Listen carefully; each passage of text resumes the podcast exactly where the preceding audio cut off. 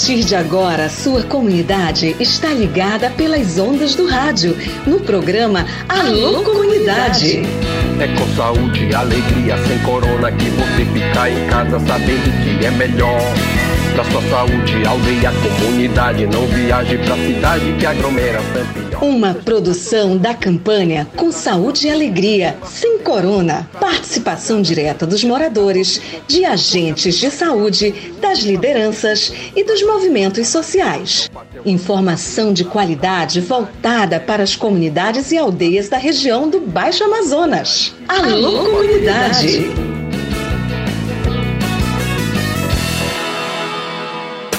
Salve galera, tudo beleza? Boa tarde. Hoje, sexta-feira, 8 de dezembro, é feriado para nós. Estamos em casa hoje? Opa, que bom! Nós estamos aqui no rádio, no programa Alô Comunidade, o programa do projeto Saúde e Alegria. Vamos aproveitar que você tem em casa hoje para a gente fazer um programa celebrativo.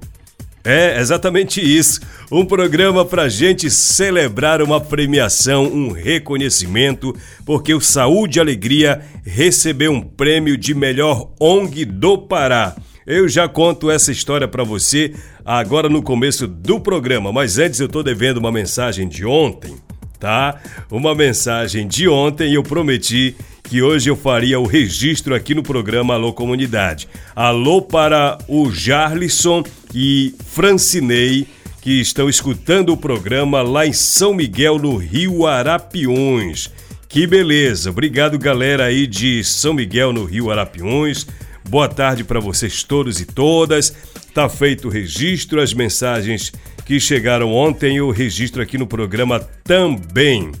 É, quero que você mande um alô para minha mãe Marcile e meu pai Messias, minha avó Erolina e para todos os seus ouvintes. Quem mandou essa mensagem para gente foi o nosso brother de todas as tardes, o grande Everton, o homem do Fantástico. Tudo beleza, Everton? Obrigado, meu irmão, pela sua audiência. Tudo de bom, saúde e alegria para você. Alô, Alessandra aí na comunidade Tucumã. É a nossa artesã, mulher que sabe fazer os trançados com a palha do Tucumã. Aquele abraço para você, Leandra. Aquele abraço também para você, meu brother Aldemir Cael, ligado com a gente no bairro do Maracanã. Hoje ele tem tá casa. Hoje ele tem tá casa. Fala, meu parceiro Caleb. Deixa eu te contar uma história, você é de casa. Hoje eu recebi o melhor bom dia que você possa imaginar do dia. Recebi um bom dia muito legal do meu amigo Caleb, parceirão aqui do programa Alô Comunidade. Garoto tem 3 anos de idade, não perde nenhum programa Alô Comunidade. Bora lá, pessoal, é o seguinte. Vamos contar essa história para você agora na nossa reportagem do dia. Tem ação nas comunidades? Tem fato para contar? Tem reportagem no ar. Saúde e Alegria recebe prêmio de melhor ONG do Pará e está entre as 100 melhores organizações do Brasil. Reportagem lá do site saudeealegria.org.br. Nesta quinta-feira, 7 de dezembro, o projeto Saúde e Alegria, com mais de 35 anos de atuação na Amazônia, recebeu um novo título: Melhor ONG do Pará e está entre as 100 melhores organizações brasileiras. Reconhecimento fruto de muito empenho, dedicação e transparência. É o que contou o Dr. Eugênio, o médico fundador da instituição. Eugênio Scanavino é o nome dele. Vamos ouvir o que ele disse. Esse prêmio Melhores ONGs, ele é um reconhecimento das 100 melhores ONGs do Brasil, né? da, dentre aquelas que se inscreveram, sempre são mais de 2 mil, 3 mil, 1.800, 1.500 por ano. E é um prêmio que utiliza, para poder fazer a premiação, 65 critérios muito rígidos. Eles examinam tudo, especialmente a parte de contabilidade, administração, gestão, uh, enfim. São, é um prêmio voltado muito para gestão para a administração, para a transparência, para a honestidade daquela ONG e também para a relevância do serviço prestado.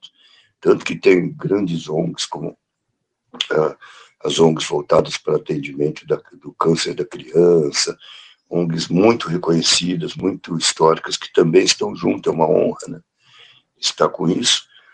E, e eles fazem visitas surpresas, anônimas, para saber se é verdade aquilo, se a ONG realmente está trabalhando bem. Bom, nós fomos agraciados com esse reconhecimento. Foi bastante rígido. No ano passado a gente se candidatou e perdeu por um critério, né, que a gente não conseguiu atender. Aí a nossa equipe falou: não, esse ano nós vamos conseguir. Já tínhamos recebido esse prêmio também em 2019. O prêmio seleciona de forma técnica e objetiva organizações que se destacam pela qualidade de sua gestão e transparência, servindo como referência para doadores e voluntários, auxiliando sua tomada de decisão sobre em qual entidade destinar o seu apoio financeiro e suas horas de voluntariado. Para selecionar as 100 melhores ONGs do país, foi desenvolvida uma metodologia de avaliação que combina informações sobre cinco grandes temas transversais que permitem a verificação das condições de transparência e gestão nas organizações. Quais são causa e estratégia de atuação, representação e responsabilidade, gestão e planejamento, estratégia de financiamento e comunicação e prestação de contas. O doutor Eugênio Scanavino também disse que é um reconhecimento pelo trabalho que é feito por toda a equipe do projeto Saúde e Alegria. Na verdade, é um reconhecimento, né? É um reconhecimento pelo trabalho do dia a dia do nosso pessoal de administração, da nossa equipe de campo, das prestações de conta, de tudo que a gente faz, do engajamento que a nossa equipe tem de estar em campo com chuva, com sol, com seca, com, de qualquer maneira, sempre trabalhando junto com as comunidades um reconhecimento das comunidades que trabalham juntos, se esforçam, que a gente constrói tudo junto, um reconhecimento da nossa diretoria, que estava presente aqui em São Paulo, né? eles são de São Paulo, diretoria do nosso conselho. Enfim, é mais, uma, mais um prêmio, mais um reconhecimento do trabalho conjunto de todos nós. Eu queria mais uma vez também agradecer a todos e a todas uh, por, esse, por mais essa conquista. Além de indicar um ranking com as 100 organizações dentre milhares de inscritas ao prêmio, a edição também reconhece organizações destaque em outras categorias, como as melhores por região ou estado da federação, para evidenciar quais são e o que fazem organizações dentre as mais de 800 mil ONGs do país. O prêmio criado para ajudar doadores, patrocinadores e voluntários a conhecer melhor entidades que trabalham pelo benefício da sociedade, listou dentre as 100 instituições o Centro de Estudos Avançados de Promoção Social e Ambiental Projeto Saúde e Alegria, com atuação na Amazônia desde 1987. Participaram da cerimônia de premiação o médico fundador do PSA, Eugênio Scanavino, a coordenadora administrativa Adriana Ponte, Leandro Esquerdo e Walter Kumaruara. E por falar em São Paulo, deixa eu dar um pulinho lá em São Paulo, porque lá está o nosso parceiro Valtinho. O Valtinho participou da cerimônia da entrega do prêmio ao PSA, mas também tem um outro evento que ele está participando. Vamos entender que evento é esse. Fala, Valtinho! Olá, Raik, boa tarde. Boa tarde a todos os ouvintes ligados aí no programa Alô Comunidade. Pois é, Raik, eu tô aqui em São Paulo ainda, né? Eu estive participando aí no dia 5 e 6 desse mês de dezembro do primeiro seminário Big Techs, né? Informação, Democracia na América Latina, né? Que nasce em particular, né? É, entre as organizações sediadas aí no Brasil, que atuam na esfera dos direitos digitais e o Fórum sobre Informação e Democracia né, que tem sede na França. Né? O Intervoz é o Coletivo Brasil de Comunicação Social e Coalizão Direitos da Rede, é, que também faz parte desses organizadores né, do, desse evento, é, fazem parte da coalizão global da sociedade civil e que apoia o fórum do seminário, né, né, que está organizado e eu estive aí participando como o projeto Saúde e Alegria, né, nessa atividade, né, dessas mesas de debate sobre experiências de regulação das plataformas na América Latina, né, e elaboração de uma agenda regional para os temas né, de 2000, é, 630, né, e outras in iniciativas aí legislativas, né, que tem aí vários temas, né, tem os temas das fake news é, e as demais. E também né, teve diversas mesas durante esses dias sobre soberania tecnológica, né, construção de alternativas autônomas para difusão da informação online, né? O que, que é isso, né? E também como experiência de regulação de plataforma na América Latina e elaboração de agenda regional para o tema, né? E outras iniciativas de legislativa. É, traz um pouco sobre essa questão desse cuidado que se tem, né? Com as nossas informações, na verdade, né? Porque, como a gente diz, né? O Brasil não tem é, redes próprias, né? É sempre alguém de fora é, do país que tem isso e tem os nossos dados, né? E isso muitas das vezes a gente precisa é, se atentar muito para essas questões da internet, né? A gente não tem uma internet educativa, né? A galera vai acessando o que ela quer e vai dando seus dados para outras pessoas, né? Às vezes nem nem tem noção do que, pode acontecer daqui, daqui para frente, né? Quem são as empresas que estão ganhando com esses nossos dados, né?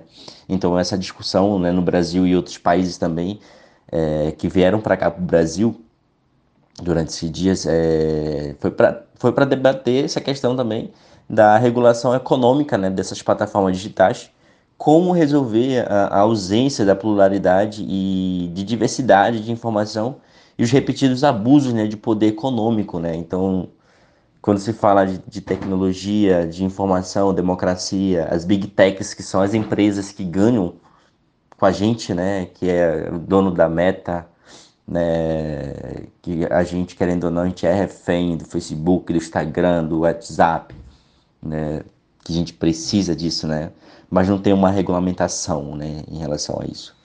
E a gente participou também dessa educação, né, para mídia, né, construção de alternativas. Eu estive nessa, nessa discussão né, dessa educação para mídia, né, como é que as escolas, é, dentro das periferias, dentro das aldeias, dentro das comunidades, elas podem usar a tecnologia para melhorar também o ensino dentro da sala de aula, né, mas com esse cuidado né, de geração de dados, é, como é que a gente pede para que o Brasil também, como é que a gente crie políticas para que o Brasil também possa, né, o governo possa é, fazer valer esses direitos dessa população dentro das próprias é, aldeias e comunidades dentro do Brasil, né, que a gente não tem essa regulamentação, né, e também teve a participação dessa regulamentação econômica das plataformas digitais, como resolver a ausência dessa pluralidade, como eu falei, né, e também essa educação para a mídia, né, construção de alternativas como é, empoderar e fomentar espaço de participação social de usuários né, da América Latina para a melhoria do ambiente digital. Né?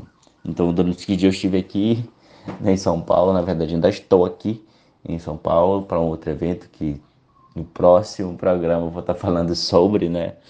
Mas é, com certeza esse evento foi muito bom para que a gente pudesse trazer esse olhar de dentro da comunidade, né? Estou aqui, além de, ser, de trabalhar no Projeto de Alegria, mas também sou um comunitário, sou é, o indígena, né? Estivemos aí junto aí também com a Coiab, a mídia índia também que esteve aqui presente e demais países aqui da, em São Paulo. Valeu, Valtinho, obrigado. Mas me conta sobre a premiação, cara. Tô sabendo que você tá no território da premiação. Como é que você recebe também essa informação a partir da atuação do PSA, Valtinho? Então, também tivemos aí, né, na noite de ontem, né, é, dia 7 de dezembro, né? Dia do meu aniversário também, que eu fiz, comemorei mais uma data ontem. É, tivemos aí, né, a premiação do, das melhores ONGs, né? No Brasil, onde tivemos muitos critérios para poder ser classificadas ONGs no Brasil, né? Tivemos aí no meio entre 100 ONGs ou mais de 100 ONGs aí no teatro, né?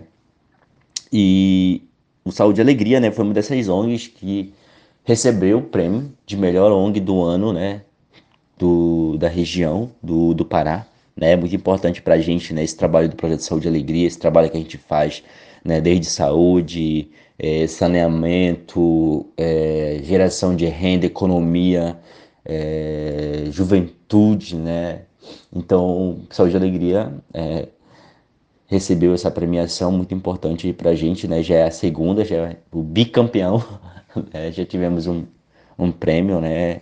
De 2019 e esse ano, né? O Saúde e Alegria leva mais um prêmio aí por realizar esse trabalho dentro das comunidades e aldeias da região de Santarém e do estado do Pará, né? Porque na Covid-19 o Saúde e Alegria não trabalhou só dentro de Santarém, né? Abrangeu vários municípios e até é, ajudou o governo do estado né, nas ações dentro dos hospitais com a questão dos, dos respiradores, né, das questões das cestas básicas também. Então, tivemos um trabalho excelente, não só no tempo da pandemia, mas agora também, é, de 2022, 2023 para cá, realizando essas atividades dentro do estado do Pará. Valeu, Valtinho, falando diretamente com a Alô Comunidade lá de São Paulo, da cerimônia de premiação. Só para a gente terminar essa notícia, o Projeto Saúde e Alegria atua aqui na Amazônia com o objetivo de promover e apoiar processos participativos de desenvolvimento comunitário integrado e sustentável que contribuam de maneira demonstrativa no aprimoramento das políticas públicas, na qualidade de vida e no exercício da cidadania.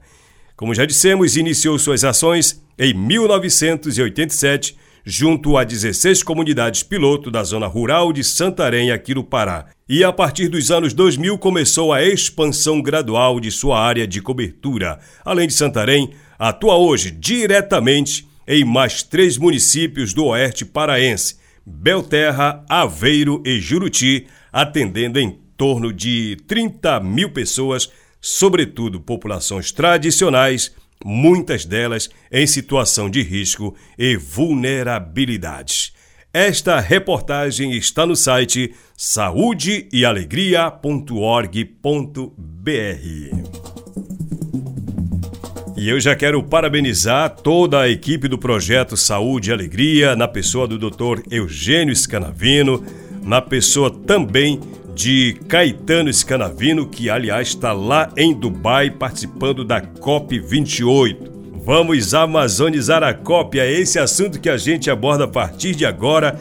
Meu querido Fabinho, o Fábio Pena, ele está lá na COP e ele fez uma participação especial para a Rede Mocoronga, da qual o programa Alô Comunidade é integrante.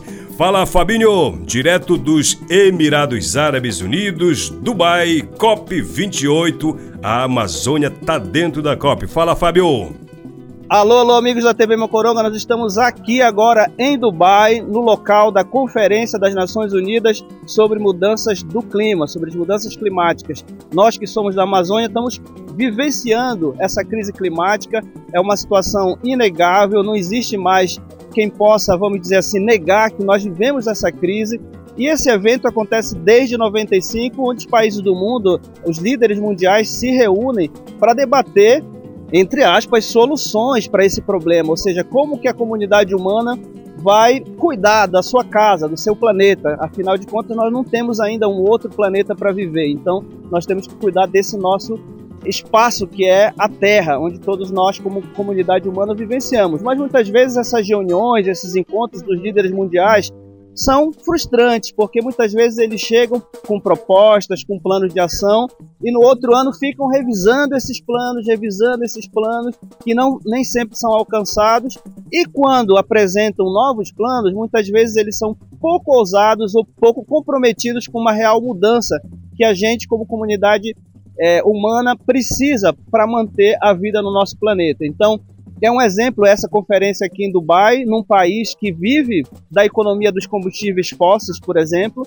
que é a grande discussão, porque a queima de combustíveis fósseis é um dos grandes motores da produção né, dos gases do efeito estufa que aceleram essas mudanças do clima. É, e aqui a grande pergunta é: como é que nós vamos continuar queimando mais combustíveis, vamos continuar poluindo mais a, o, o, planeta. Há outros caminhos econômicos com energias renováveis, com outras fontes de produção de energia, mas parece que o pessoal aqui não está muito afim de mudar esse, esse plano, né? Inclusive o governo brasileiro, um lado, vamos dizer assim, mais comprometido com a questão ambiental, como, como o Ministério da Ministra Marina Silva e vários outros, estão propondo sim soluções e caminhos, mas nós temos vários governos dentro de um governo. E há aqueles também que ainda acham é, que ainda é possível pesquisar, por exemplo, a produção de petróleo na Amazônia, por exemplo, como uma solução, enquanto o mundo inteiro está clamando por uma mudança nesse modelo de produção de energia. Então, essa é uma conferência muito importante, apesar de estar acontecendo aqui num país contraditório, num contexto que vizinhos aqui estão em guerra, né? E, mas é muito importante a participação da sociedade civil. Embora seja um encontro feito para autoridades, para governantes, né? Tem toda a, sociedade civil do mundo mobilizada aqui no entorno, em debates, em eventos e também provocando os governantes em alguns momentos de encontro, onde é possível, porque parece que é tudo muito longe e, e a própria metodologia e o espaço parece ser pensado para separar, né? Quem é governo e quem é sociedade, mas nós estamos aqui trazendo a nossa mensagem da Amazônia, o grupo do Vozes do Tapajós combatendo as mudanças climáticas, um grupo de jovens comunicadores, parceiros que estão aqui a partir de um curso de comunicação que nós realizamos pela DW Academy, que é uma experiência para fazer com que nós que somos da Amazônia, de uma região que está no centro dessa discussão, também possamos participar, aprender como é que funciona esses, esses espaços onde o nosso futuro é negociado. Então, a, nós estamos aqui para contar um pouquinho para vocês o que vai acontecer nesse evento e vem com a gente. Valeu, Fabinho, obrigado pela sua participação. Galera, é o seguinte, também tem duas pessoas que são parceiras aqui do programa Alô Comunidade. Eu agradeço, Fábio, pela participação. E esses dois que eu me refiro agora é o Darlon Neres e a Auricélia. O Darlon é do coletivo Guardiões do Bem Viver e a Auricélia Arapium é coordenadora do CITA, Conselho Indígena Tapajós Arapiuns. Eles fizeram umas falas especialmente para a Rede Mocoronga, para o Saúde e Alegria, para a comunicação do PSA e a gente compartilha no programa de hoje. Vamos ouvir. Primeiro, Darlon Neres.